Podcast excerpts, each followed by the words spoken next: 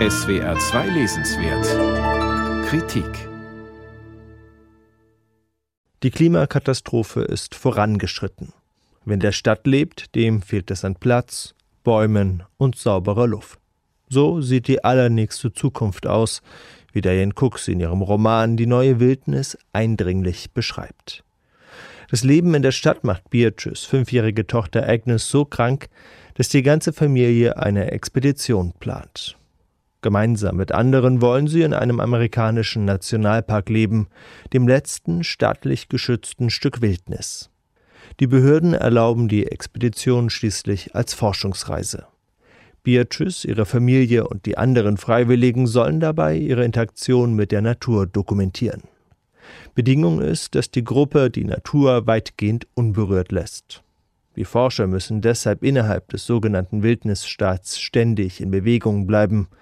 Sie sollen so wenig Abfall wie möglich produzieren und sogar die eigenen Exkremente vergraben, um vor Ort keine Spuren zu hinterlassen.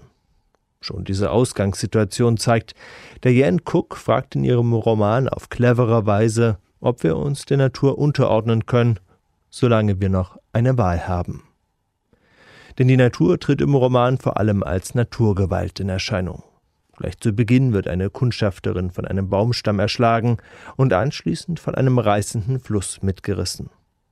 Andere Mitglieder der Expedition sterben bei einem Felsrutsch oder durch den Angriff wilder Tiere. Anfangs hängen Beatrice und die anderen noch dem Gedanken nach, die Natur könne sie zu besseren Menschen machen.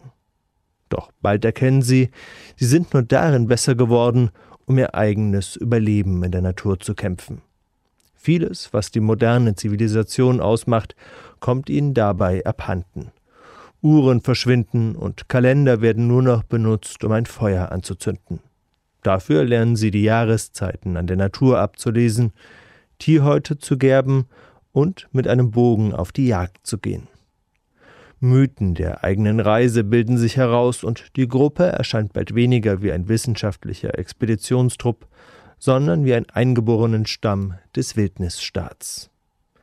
Auf diese Weise kehrt Diane Cook den US-amerikanischen Frontier-Mythos geschickt um. Die Pioniere, die sie beschreibt, machen sich die Natur nicht untertan, sondern versuchen zunächst, sich nach ihren Regeln zu richten. Wie alle Pioniere sind aber auch sie auf der Suche nach einem besseren Leben und wollen der überfüllten Stadt mit ihrer giftigen Luft entkommen. An vielen Stellen liest sich der in Cooks Roman wie eine Abenteuergeschichte.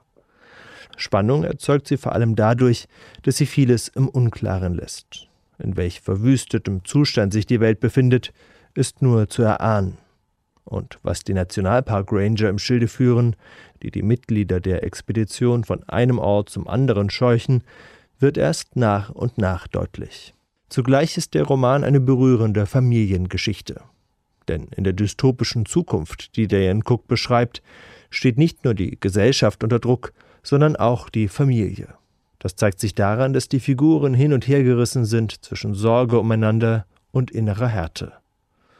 Auch inmitten des ständigen Überlebenskampfes will Beatrice Tochter Agnes vor allem eines geliebt werden. Zugleich hat sie sich nach einigen Jahren in der Wildnis einen mitleidslosen Blick angeeignet. Als andere Menschen zu der Expedition hinzustoßen, beäugt Agnes sie wie ein fremdes Rudel Hirsche und wägt ab, welches Männchen von ihnen wohl der Einzelgänger ist und welches Weibchen das Dominante. Gerade hier zeigt sich Diane Cook als feinfühlige wie kraftvolle Erzählerin. Ihren Roman schlicht als Klimadystopie oder Umweltroman abzutun, würde zu kurz greifen.